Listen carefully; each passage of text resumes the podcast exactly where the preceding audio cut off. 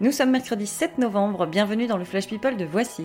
Au sommaire, le retour de David Hallyday, le sacrifice de George Clooney et la guerre entre les Brangelina, c'est parti. Bonjour. Qu'est-ce que c'est, Carl Qu'est-ce que- qu'est-ce qui se passe?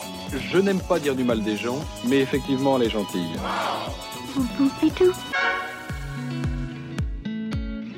Si vous comptez regarder les Energy Music Awards ce samedi, alors prévoyez des mouchoirs. David Hallyday chantera pour la première fois la chanson qu'il a écrite en guise d'adieu à son père Johnny.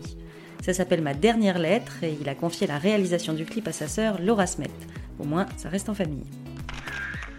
Emilia Clarke, la maman des dragons dans Game of Thrones, est amoureuse dans la vie. Il s'appelle Charlie McDowell, il a 35 ans, il est réalisateur.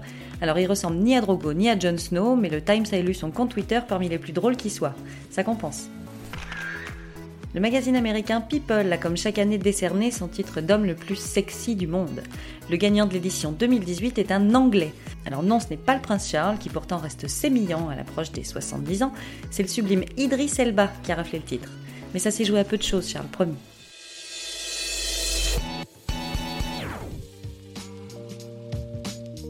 George Clooney se sépare de sa Harley. L'égérie Nespresso en a fait don à une œuvre de charité qui la mettra aux enchères la semaine prochaine. Depuis son accident en juillet, Amal ne veut plus qu'il fasse vroom vroom avec les copains, trop dangereux. Et comme à la maison, la loi, c'est elle, bah George reste sur la béquille.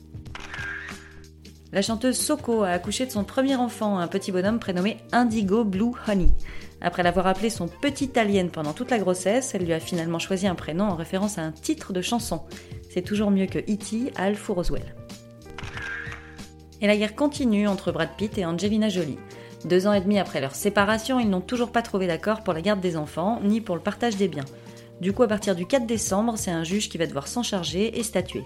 Ça va encore être sympa à Noël cette année. C'est tout pour aujourd'hui, on se retrouve demain pour un nouveau Flash People. D'ici là, bonne journée à tous Dans l'histoire, il y a un début, un milieu et une fin. Maintenant, vous savez. Merci de votre confiance. À bientôt, j'espère. Ciao, bambine.